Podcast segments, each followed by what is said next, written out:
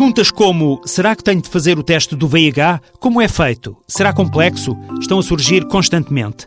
A responsável pela unidade de tratamento de imunodeficiência do Hospital de Cascais, Inês Vaz Pinto, defende que o teste deve ser encarado como qualquer outro exame. Um terço das pessoas não sabem que têm infecção e a única maneira de saber que se tem infecção é fazendo o teste. E o teste é um diagnóstico fácil, é uma análise, é um, pode ser incluída naquelas análises de rotina que se faz para qualquer coisa, pode ser feita sozinha, pode ser feita para ver tudo o resto e é isso que é importante, é desmistificar o teste VIH. Pelo menos uma vez na vida, todos devem fazer o teste. Os Estados Unidos defendem que deve ser feito uma vez por ano. Toda a gente, se calhar, teve relações uma vez na vida com alguém sem preservativo, com alguém de facto não poderia dizer esta pessoa é seronegativa. Fazer o diagnóstico precoce é simples. Pode ser feito nos centros de saúde, pode ser feito nos hospitais, por um médico assistente ou, ou fora do hospital, em qualquer médico assistente pode solicitar o teste VIH e existem também os centros de diagnóstico anónimo que estão espalhados pelo país. Nestes centros de diagnóstico anónimo,